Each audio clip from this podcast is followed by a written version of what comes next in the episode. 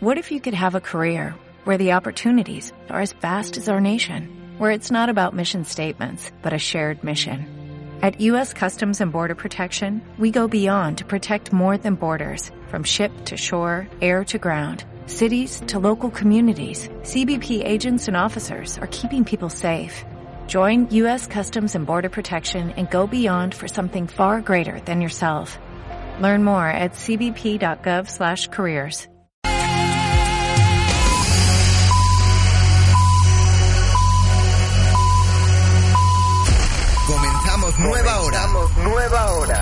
Son las nueve. La corredoria suena. Buenas noches. En el mundo hay gente bruta y astuta, ricos, pobres, clase media, cosas bonitas y un par de tragedias. La neta plataforma. La hora de la plataforma en la corredoria suena. El programa donde las asociaciones y colectivos del barrio tienen su espacio.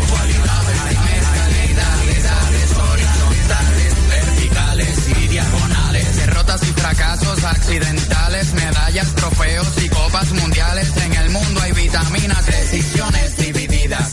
Soy Puri Méndez presentando Planeta Plataforma.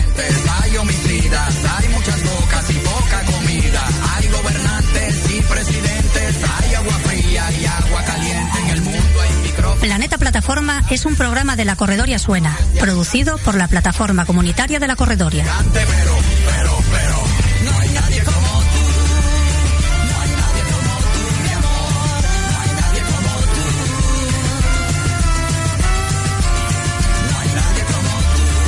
Llegamos a ustedes por la 107.0 de la frecuencia modulada y por internet a través de la web www.lacorredoriasuena.com, donde además pueden escuchar los podcasts de nuestras emisiones anteriores. Se duerme de noche y se vive de día. Hay gente que rectifica lo que dice. Hay mucha gente que se contradice. Hay algarrobas y algas marinas. Vegetarianos y carnicerías. Igualmente disponemos de aplicaciones tanto para Apple como para Android. Hay medicinas, hay bolsillos llenos, carteras vacías. Hay más ladrones que policías. Hay religiones, hay ateísmo, hay capital. Y para aportes y sugerencias tenemos habilitado el correo electrónico redacción arroba lacorredoriasuena.com.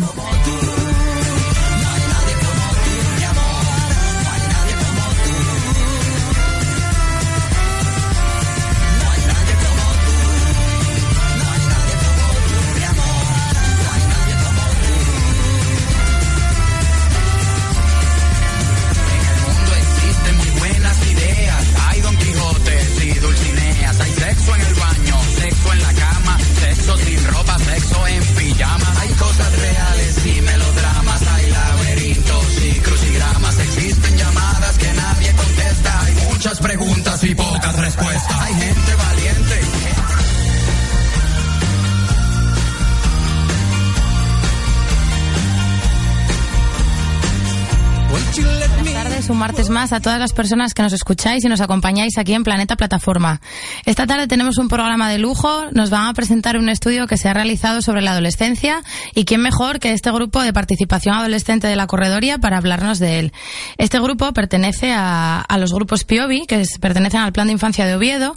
Hoy nos acompaña la dinamizadora de este grupo, Natalia de los Glayus, y sus integrantes, Ana Valeria, Iris, Ilea y Nerea, que nos va a contar en primer lugar un poco en qué consiste este, este estudio. Eh, hola, buenas tardes. Somos el grupo de participación adolescente de la Corredoria. Este grupo nació hace tres años y llevamos participando en nuestro municipio desde sus inicios.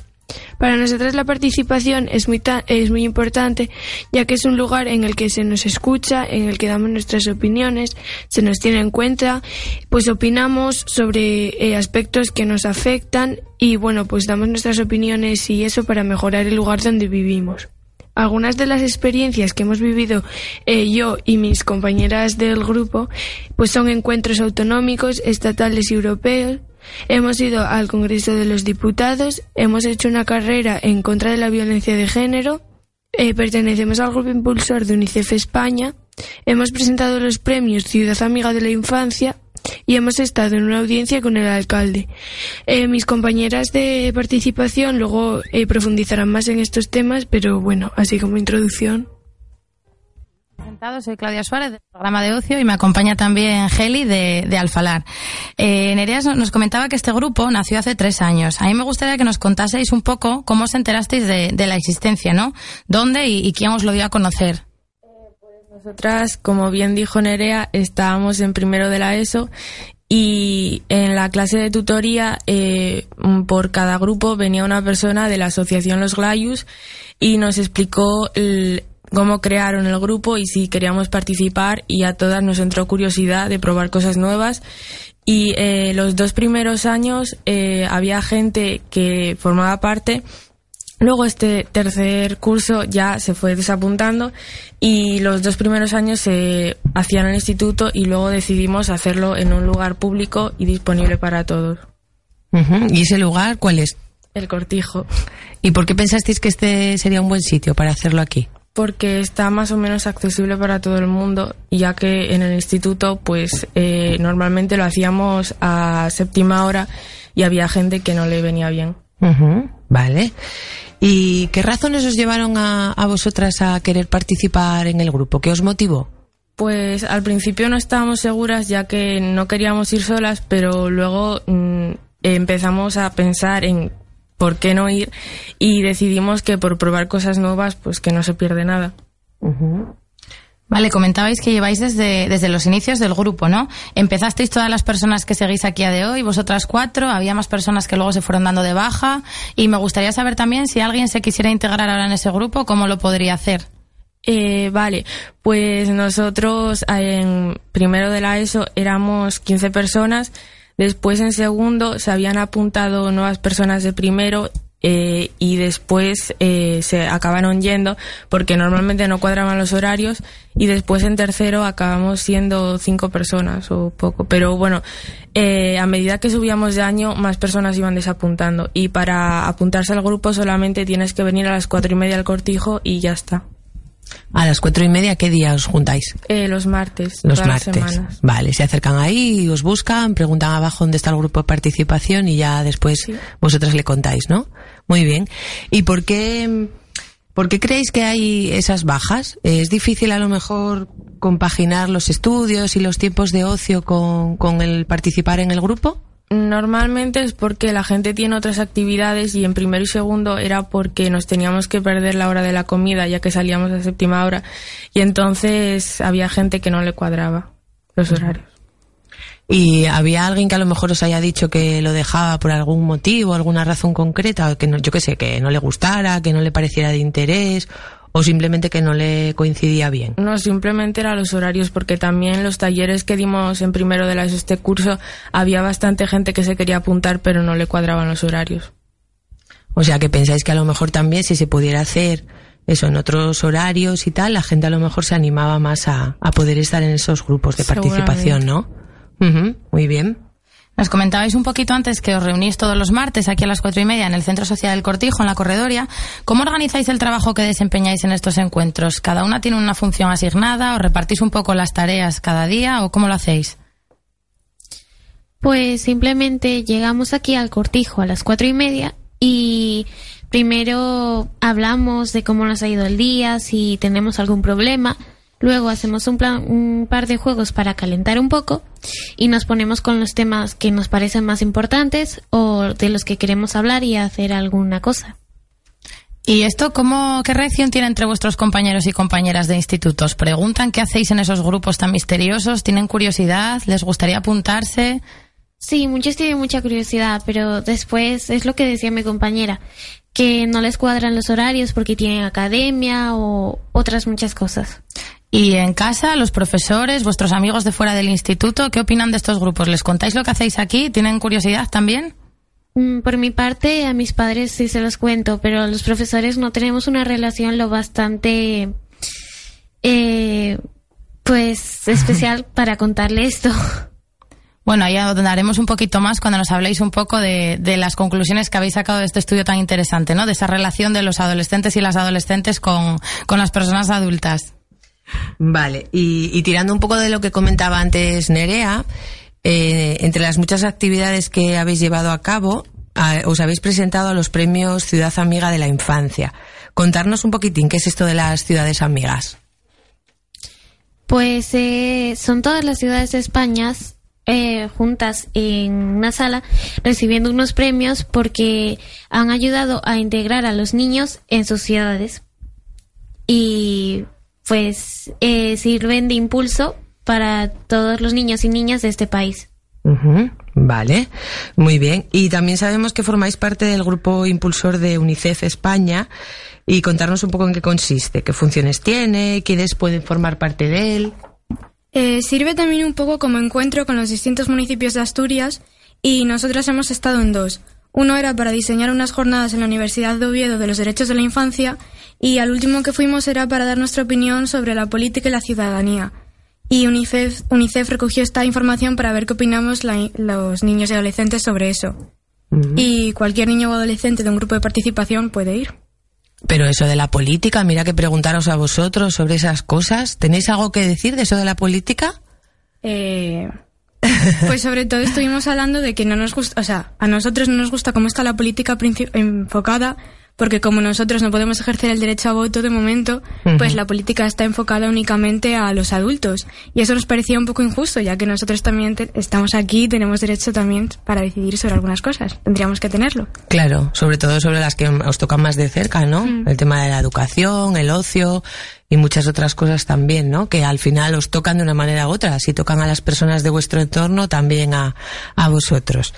Vale, Claudia, ¿qué más tienes por ahí para preguntar? Bueno, yo voy a aprovechar ahora que tocamos el tema de la política y que tenemos todavía las últimas elecciones muy, muy frescas. Habláis de que evidentemente al ser menores de edad todavía no podéis votar, no tenéis derecho al voto, pero sí a la voz. Por lo menos yo, que soy muy pro adolescente, creo que así debería de ser.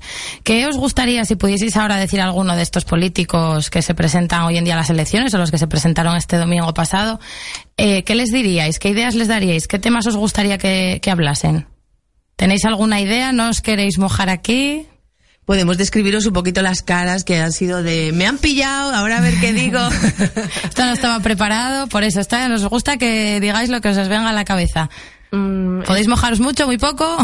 Es que como adolescentes, pues gracias a las redes sociales y todo, se nos abre mucho de mente y hay gente que, por ejemplo, los políticos no tienen esa visión y nos parece incoherente, pero bueno, tampoco podemos hacer mucho, ya que eh, yo he visto, eh, sobre todo en redes sociales, gente que pone lo que pasa de verdad y también de que no se queden sin votar, de que voten para que no salgan algunos partidos. Y no sé, yo creo que nosotras en nuestro caso, pues creemos que se pueden cambiar muchas cosas y no sé. Esto del grupo de participación, ¿vosotras creéis que tiene algo que ver directamente con, con ser ciudadanos y con tomar la voz y con decir, pues eso, a nuestros políticos lo que nos parece bien y lo que no nos parece y dar ideas? ¿Realmente tiene que ver eso con lo de esto que acaba de pasar hace poquito, que es lo de votar, eso de participar o, o no? ¿Cómo lo veis? Pues yo creo que tiene un poco que ver, porque hablamos de todos los temas que es importante para todo el mundo.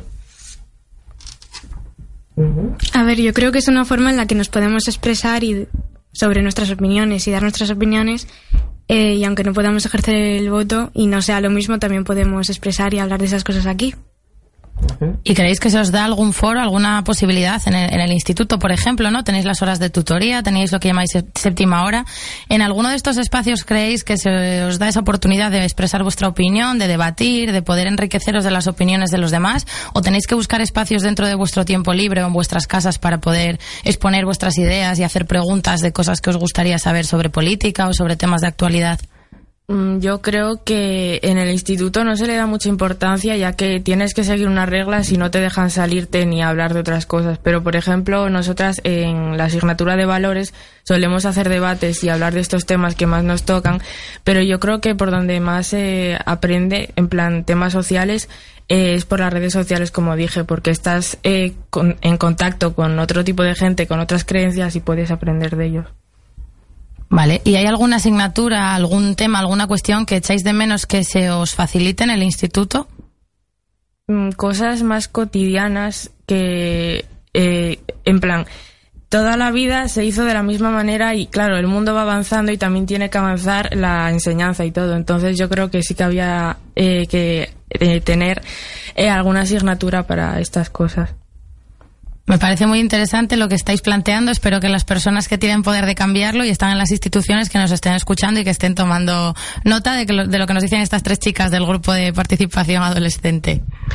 Sí, antes hablábamos, eh, bueno, estabais ahora comentando si en el instituto podría haber otros foros en los que podríais comentarlo y tal. En casa, eh, aunque os lo preguntaba antes un poco Claudia, pero por ahondar un poco más en ello.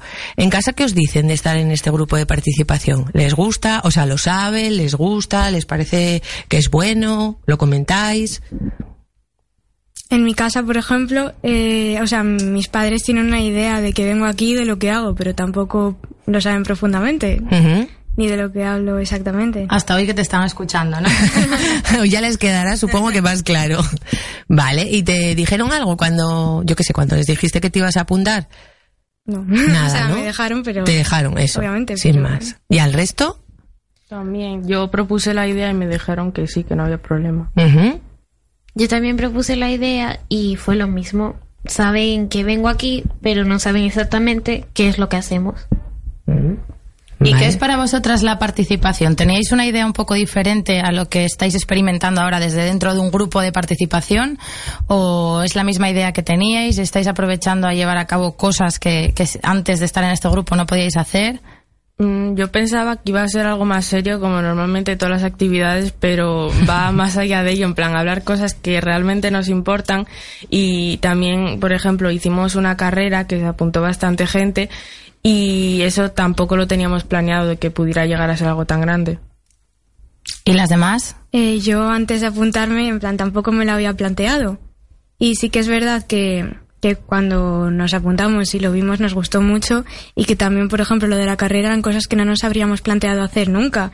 Y es bastante guay haber podido hacer una carrera a la que se hayan apuntado 600 personas contra algo que nos parece importante, como lo era la violencia de género.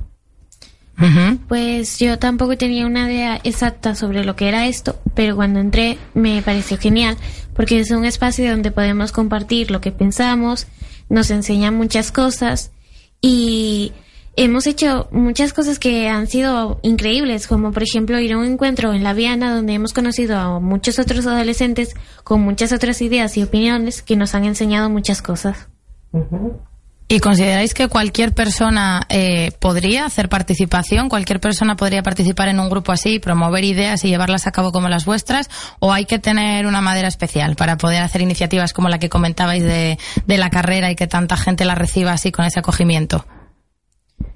Pues yo creo que la única cosa que tendrías que tener es una mente abierta a todo lo que hay, simplemente eso.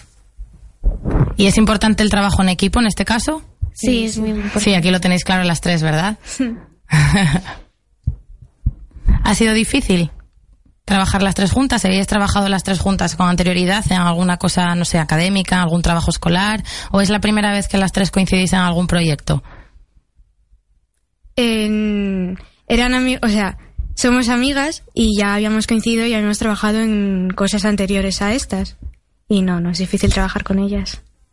Yo conozco a Iris desde ¿qué? Primero Desde de primaria. segundo de primaria. Segundo de primaria. Y desde primero de la ESO. Eso es que ya vais cumpliendo años, ¿eh? Eso lo vamos contando los que ya tenemos años y entonces decimos, uy, a fulanito ya le conozco desde, uh, desde cuando era pequeño. Que digo, antes cuando hablabais de la, de la carrera, mm, y ya nos pasó el otro día cuando nos juntamos un ratito para charlar de cómo íbamos a preparar el programa, eh, os sale como una carilla ahí de satisfacción, ¿no? ¿Qué significó para vosotros lo de la carrera? O sea, porque al final la gente dirá, "Oh, pues no deja de ser una carrera, ¿no? Que tiene de especial.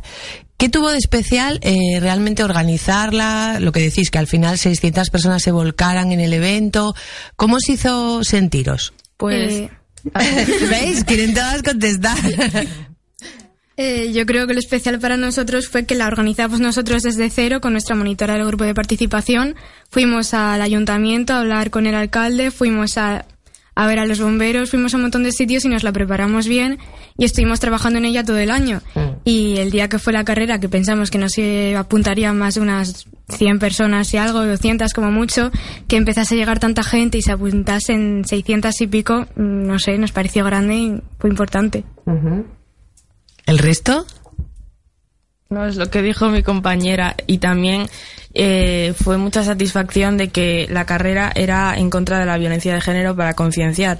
Y eso también es muy importante de que la gente se dé cuenta de ese problema que muchas veces intentan tapar. Estoy de acuerdo con mis dos compañeras y me parece muy importante lo que ha dicho mi última compañera, que es que hemos llegado a mucha gente y no sé, es muy satisfactorio para nosotras teniendo tan poca edad, porque en ese entonces teníamos 12 años.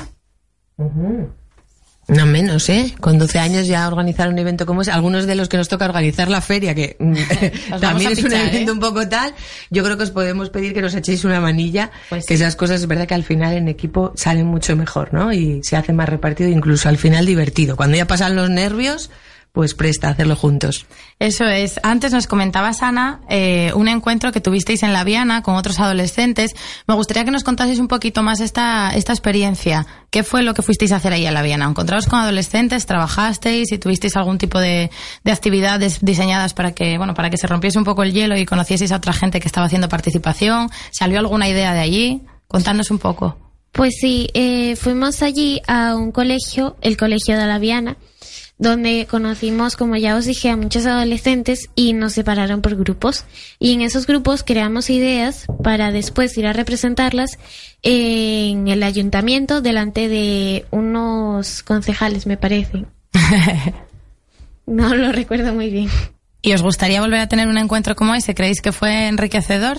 ¿Os lo pasasteis bien? Sí, la verdad es que sí. Y de hecho, eh, este sábado, ¿no?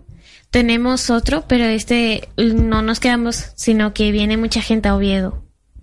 O sea que el encuentro va a ser aquí. Sí. ¿Y tenéis algo planeado ya, algo previsto que vais a hacer en ese encuentro? Les vais a hablar de vuestro super proyecto, de vuestro estudio, que ahora contaremos más a fondo después de que hagamos una pequeña pausa enseguida. Pero quiero saber un poco qué os movió a hacer ese estudio y si tenéis ganas de exponerlo y de que la gente conozca el, el curro que os llevó, ¿no? El trabajo que os llevó este, este estudio y este análisis. Ahora no sabe quién contestar. Eh, yo creo que sí, ya que mm, al ser un estudio sobre adolescentes y vamos a conocer a más adolescentes, obviamente les llamará la atención, ya que se verán reflejados en lo que hemos hecho las encuestas y todo. ¿Y qué tal ha ido la, la experiencia de ese estudio? ¿Tenéis algún proyecto más en mente? Ahora, después del trabajo que os ha llevado, ¿queréis descansar un poco y seguir con unos grupos de participación más del día a día? ¿O ya os queréis meter enseguida en otro proyecto así de, de investigar, de analizar, de sacar conclusiones? Bueno, eh, pensamos en muchas ideas, pero tampoco tenemos mucho tiempo, ya que va a llegar el verano y todo. Entonces, igual se podrán hacer para el año que viene, por ejemplo. Bueno, y una cocina, eh, decíais que cuando venís a, a reuniros al, al, cortijo y tal, también hacéis alguna dinámica, algún juego, ¿no? Eh, ¿De qué tipo son y para qué son esos juegos? Es decir, no, no venís solo a hablar de participación o de cosas que os importan, también jugáis. ¿Por qué? Porque el juego eh, también es una parte de la infancia, entonces, claro, eh, no vamos a hablar bien de la infancia y luego ponernos a trabajar como adultos. También tiene que tener una parte de infancia. Vale, ¿y qué- de qué tipo son los juegos? ¿Qué cosas hacéis? Pues, por ejemplo, si una persona quiere jugar a cualquier tipo de juego, o sea, no tiene una temática fija, pues jugamos y ya está. Vale, eso de que es para la infancia y la juventud, ojalá nos apuntara que fuera para los adultos también, ¿eh? que en, en algunos eh, algunos espacios de, de las entidades que estamos en la plataforma también intentamos de vez en cuando utilizar el juego, que nos parece una herramienta muy importante y muy seria, a pesar de que algunos no se la tomen en serio. Y muy didáctica. Eso. Eh, bueno, vuestra compañera Nerea hoy no está aquí, pero nos dejó la, la introducción y queremos también agradecérselo porque, bueno, el otro día que preparábamos el programa, es verdad que veíamos que eso, aunque no pudiera estar físicamente, al menos nos dejaba esa introducción y, y un poco yo quería situar que vamos a contar después vuestra experiencia del estudio que habéis hecho sobre adolescencia y bueno, pues a lo mejor al final también invitar a alguna persona si quiere participar en el grupo y todo esto, ¿vale? Entonces, si os parece, podemos hacer ahora eh, un pequeño descansito con la música, ¿vale? Y luego retomamos.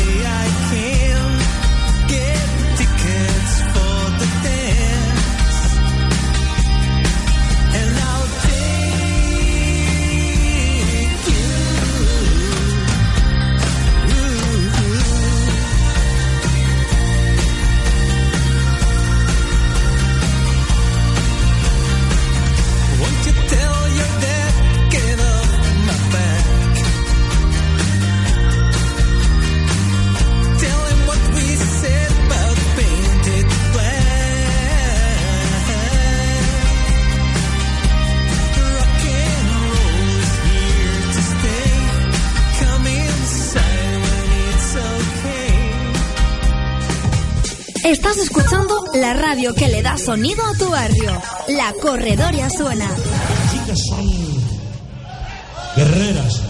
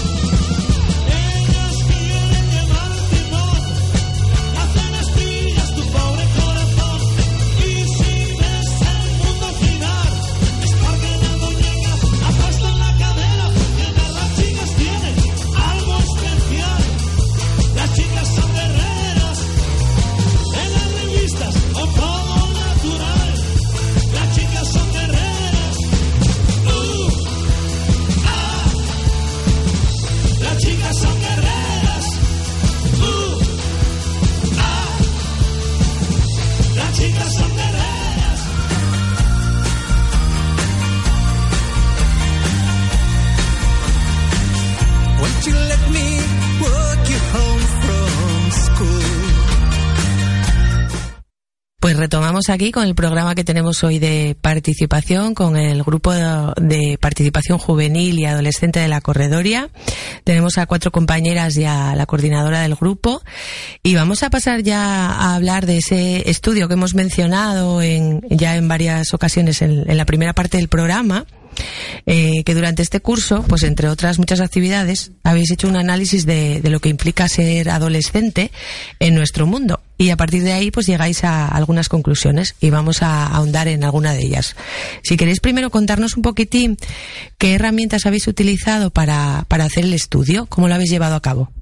Eh, pues las herramientas que hemos usado han sido principalmente eh, unas entrevistas que pasamos a padres y a profesores que hicimos nosotras y también hicimos un taller, un taller con los chicos de Alfalar y también nuestras opiniones. ¿Qué preguntas más o menos hacíais en, en esas encuestas? En que si nos podrían definir la adolescencia en tres palabras, si notaban cambios en su entre su adolescencia y la nuestra, eh, y por qué creían porque la, que durante la adolescencia había cosas que no podíamos hacer y que sí tenía que ver con la responsabilidad. ¿Alguna más Y- tenéis por ahí? Las, pro- eh, las preguntas hacia los profesores también cambiaron y les preguntamos sobre si les parecía bien los exámenes como métodos de evaluación. Les preguntamos si podrían definir también la adolescencia en tres palabras y también les preguntamos si les gustaba trabajar con adolescentes y qué cosas les gustaban más de eso y qué cosas les gustaban menos. Ujú. ¿Y os costó decidir eh, que fueran esas preguntas y no otras? ¿O más o menos lo teníais como muy claro? ¿Todo el equipo además? ¿Cómo hicisteis el proceso para decidir qué preguntar? Eh, más o menos lo teníamos claro porque empezamos a trabajar en este proyecto porque empezamos a contar, o sea, a quejarnos entre nosotras sobre el sistema educativo y a contar un poco nuestra vida en el grupo de participación y a debatir.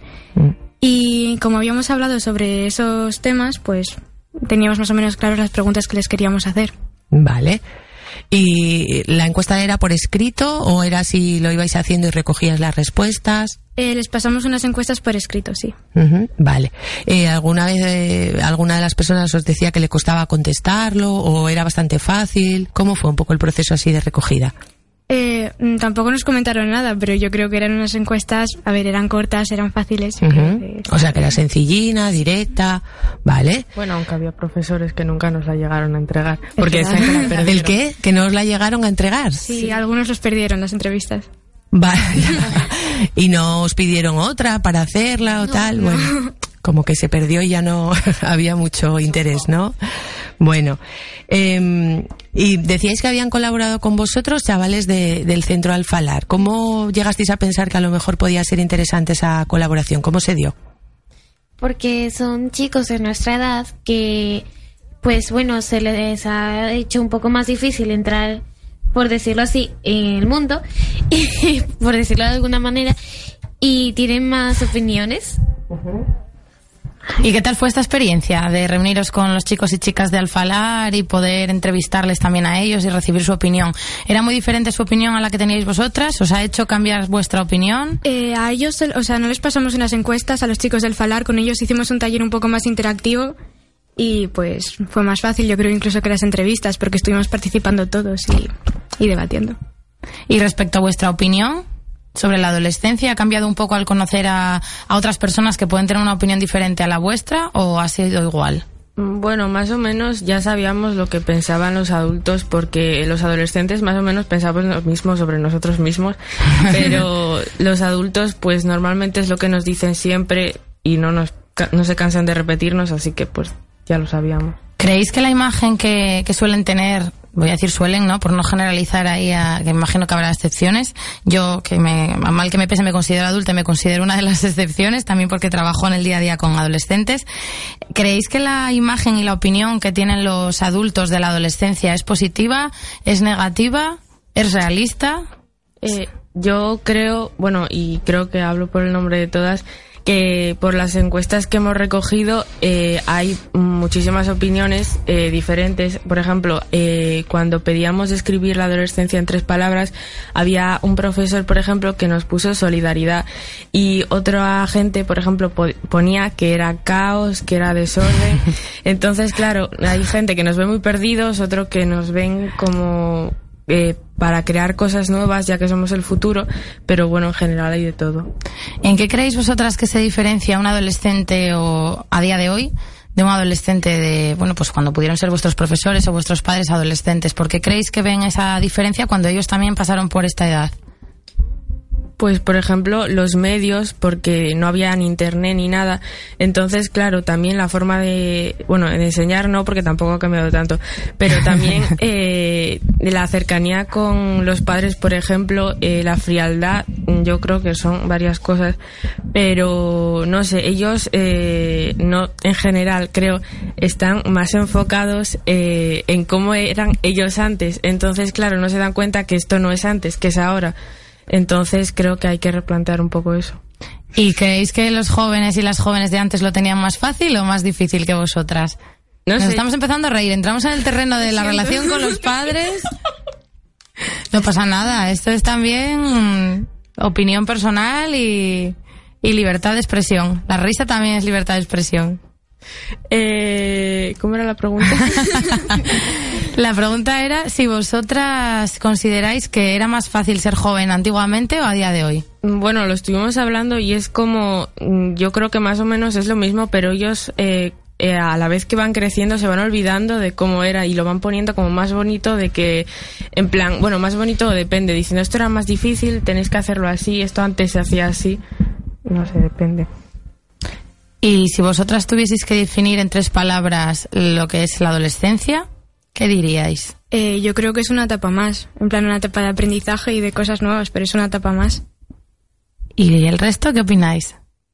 Bueno, de descubrimiento hacia nosotros mismos porque tampoco estamos, bueno, estamos viviendo nuevas experiencias que obviamente al ser adolescentes no hemos vivido antes y lo que decía Iris es más que nada aprendizaje que a veces pues lleva más dolor entre comillas que mm, porque claro obviamente no lo hemos experimentado pero obviamente como todas las etapas acaba pasando ¿Y Ana qué opina? ¿Qué en tres palabras nos diría para definir la adolescencia? Pues las primeras veces, por ejemplo, nuestro primer beso o eh, la primera vez que hablamos con alguien de otro país, por decir algo, no lo sé.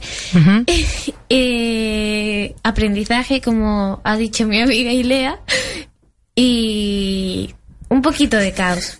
Y un poquito de caos.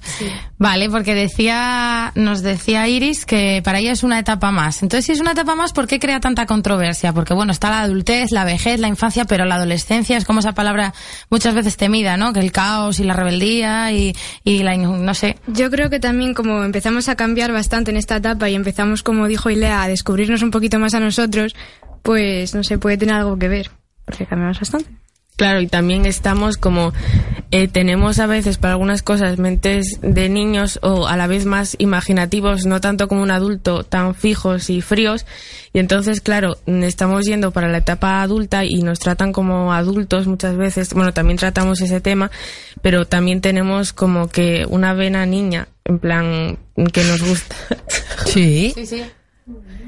Y también es como el estereotipo que tiene, o sea, la sociedad de nosotros, porque piensan que por ser un adolescente, pues vas a ser un niño malcriado que no sabe lo que está haciendo y que le va a saltar en cualquier momento y te va a gritar.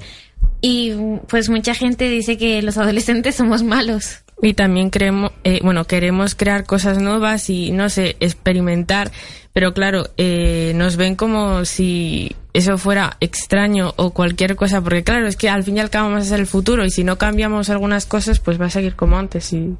Eh, estoy de acuerdo con eso de que vais a ser el futuro, quiero decir, en un futuro pues decidiréis cosas en vuestra vida y haréis alguna actividad que a lo mejor pues eso ya sea laboral o que sea una experiencia de, de un emprendimiento, cosas así, pero a mí también me gustaría decir que, que sois el presente, quiero decir, también los pequeños, cada uno en el momento, en la etapa que vive, es ese presente y ese momento importante, ¿no? También me- a veces me da un poco rabia que digan que los adolescentes o los jóvenes más adelante tendrán cosas que hacer o que decir. Yo creo que ya las tenéis que decir y que hacer y que lo que decís también es una etapa de experimentación y también de equivocarse, ¿no? Yo creo que es muy bueno equivocarse si luego reflexionamos sobre ello, porque a veces parece como que aunque estéis en el instituto, o sea, hay que hacer todas las cosas bien y si no, se ponen malas notas o se eh, ponen sanciones y precisamente es la etapa de probar, equivocarse, eh, hacerlo regular y aprender, porque yo creo que es la, la mejor etapa de, de la vida para poder aprender, ¿no? O sea, que también eso de, yo que sé que a veces no dejamos cabida a- al error o a fracasar en alguna cosa para luego ir aprendiendo. Vale, en el estudio habláis un poco de, de los espacios físicos que, que ocupáis, ¿no? Dentro de la comunidad. ¿Y cuáles son esos espacios de, de los que habláis y, y cómo os referís a ellos? ¿Cuál es el que más os gusta? O bueno, contarnos un poco por dónde va eso de esa parte del estudio. Pues principalmente hemos elegido la casa porque es donde nosotros descansamos y podemos desconectar. El instituto, porque bueno, el instituto empezamos, bueno, como dijo Iris, eh, este proyecto por las quejas que teníamos del sistema educativo y de la forma de enseñar. Y también, aparte, eh, también apuntamos las clases particulares y otros espacios como cafeterías, bares, la calle.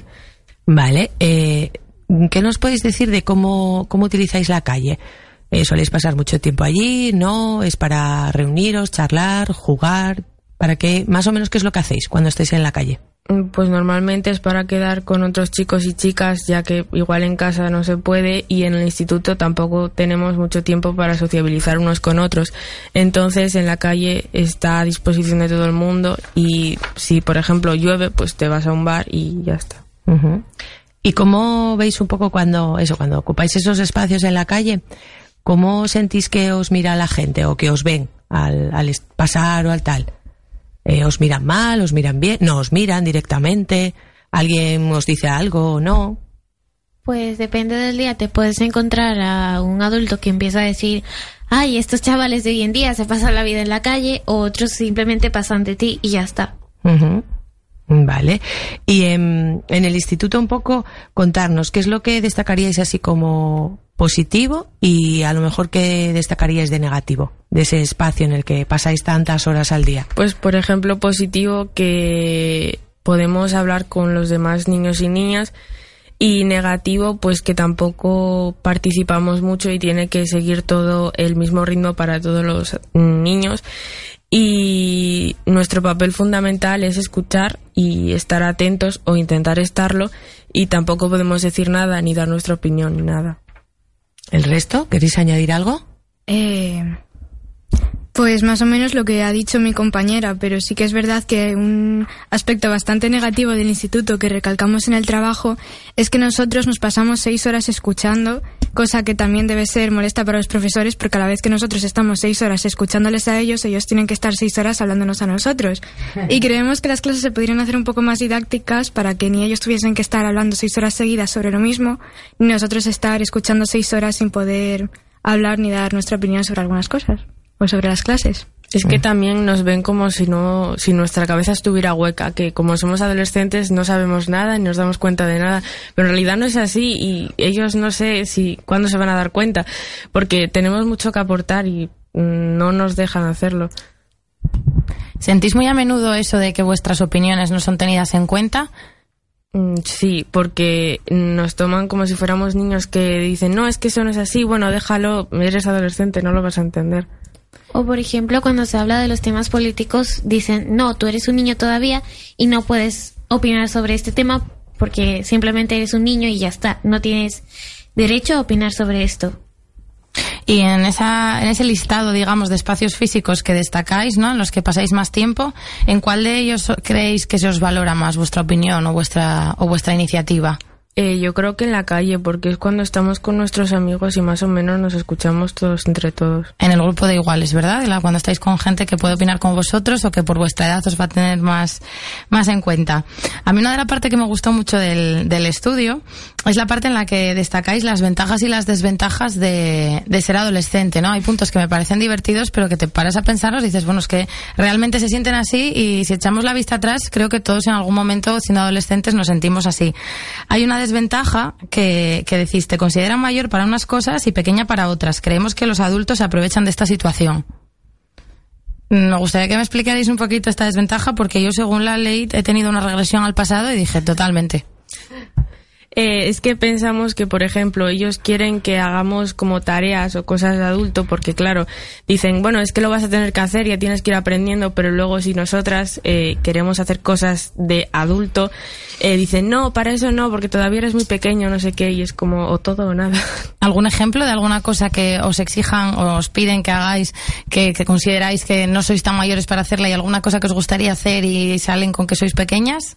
¿Algún ejemplo de cada sabríais decirme?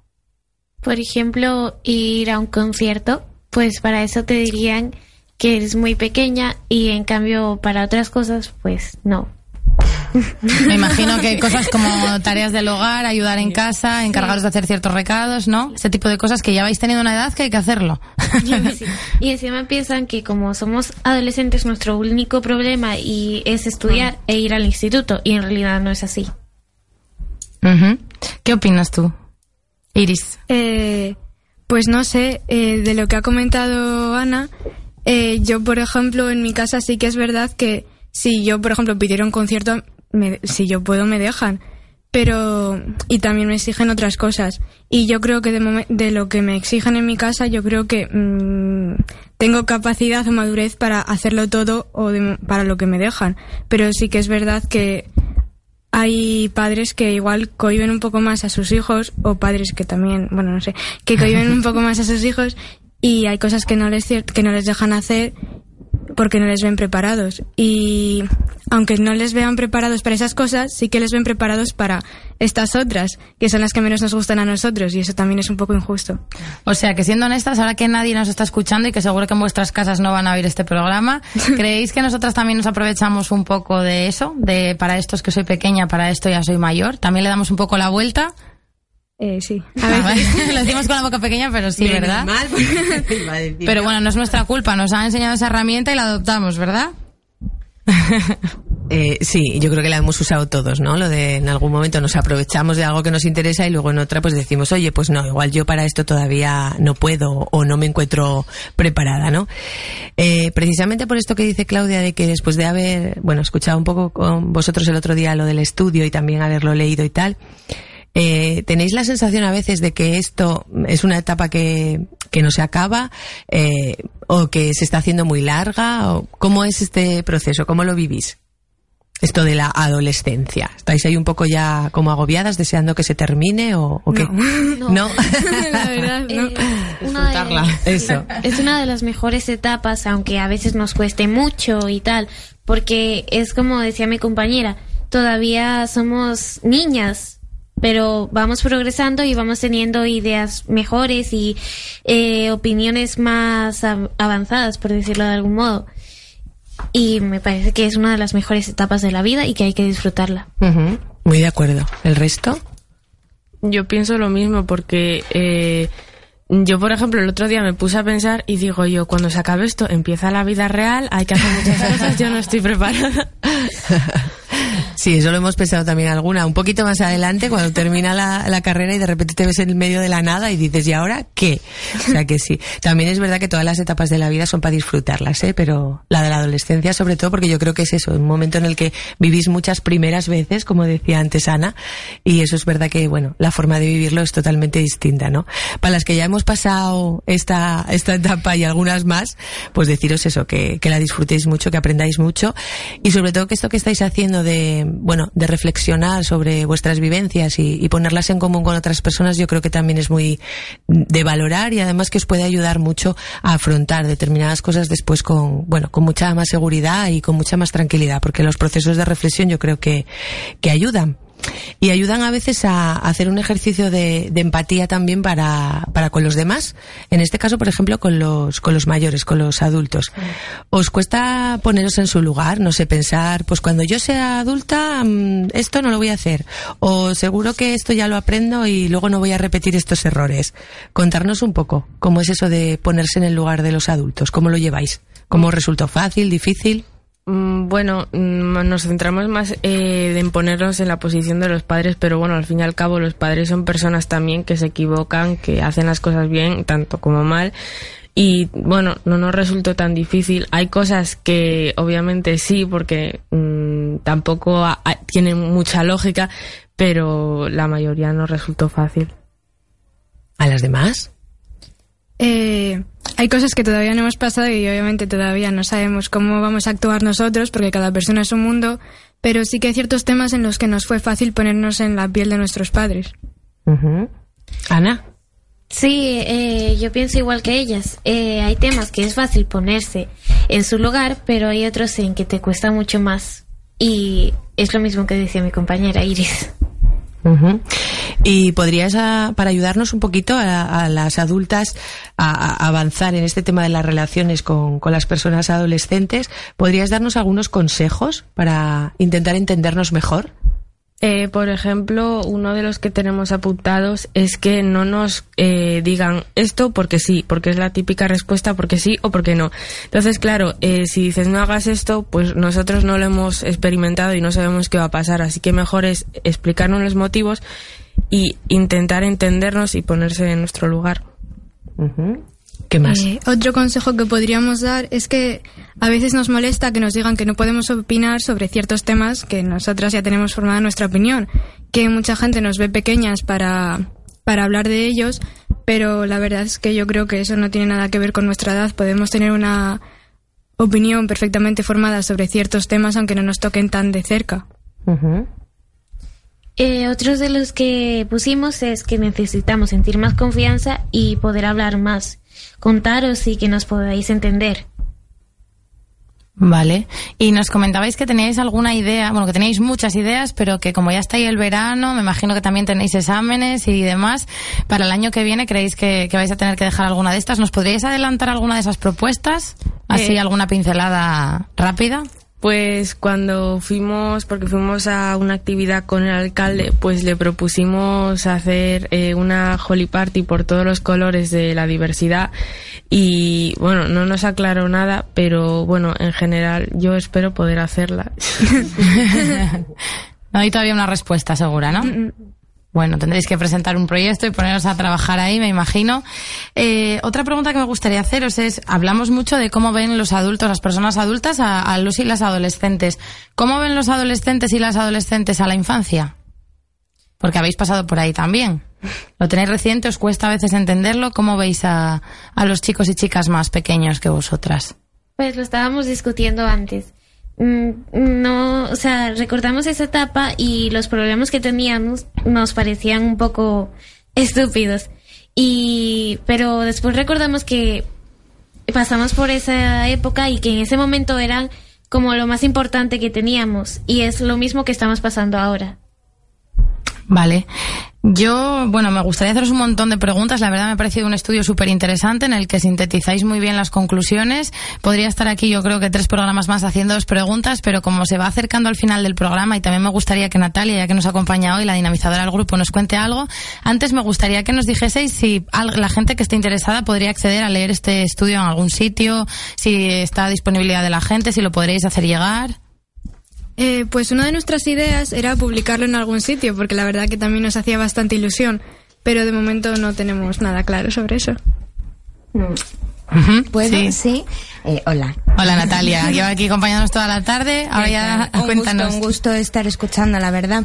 Eh, sí que está disponible. Ahora mismo hemos creado un blog de PIOBI, de los grupos de participación infantil y adolescente de Oviedo. Se acaba de subir el material. De momento, como no tenemos opción de, de publicar, pues, pues está ahí, ¿no? En, en el blog. En POV, Eso blog es. de POV. Eso es. Oye, yo, aunque sea eh, como salir un poco de- del tema que estábamos ya para finalizar el programa, yo quería preguntar una cosita porque eh, todas las que estamos aquí ahora mismo somos mujeres. ¿eh?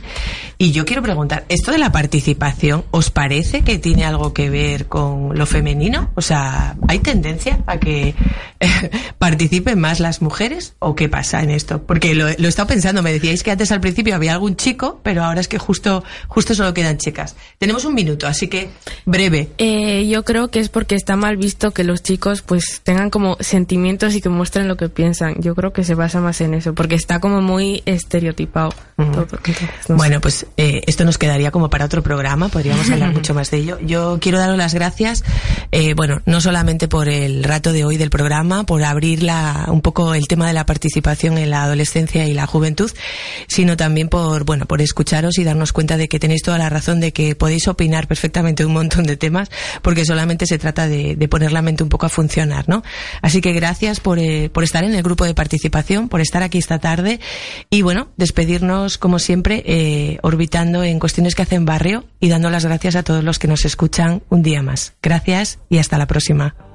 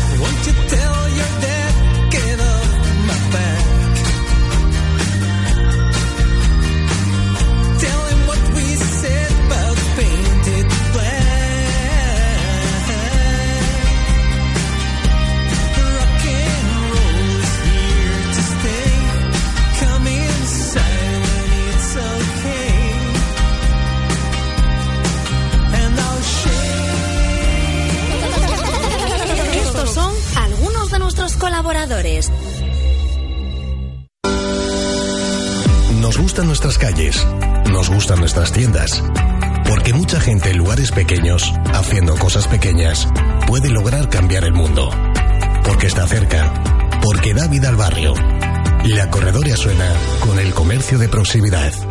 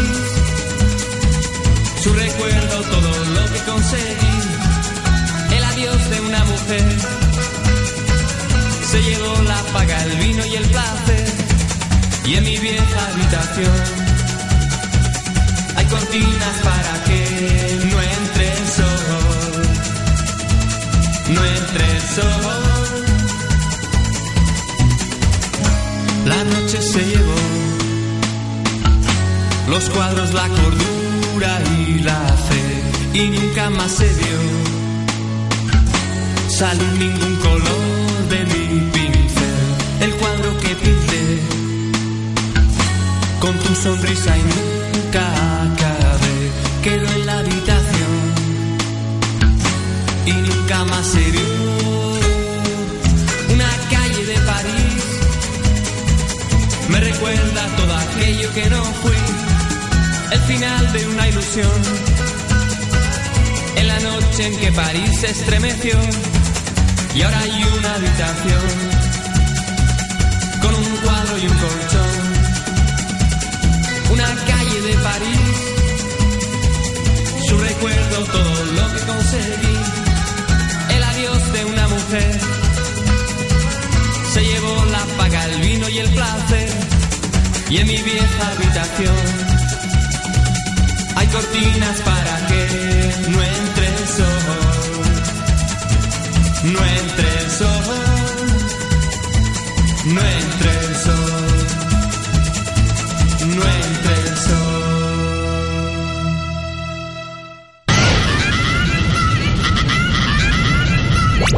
Todos los éxitos y los mejores momentos de los 80 y los 90 están en Flashback.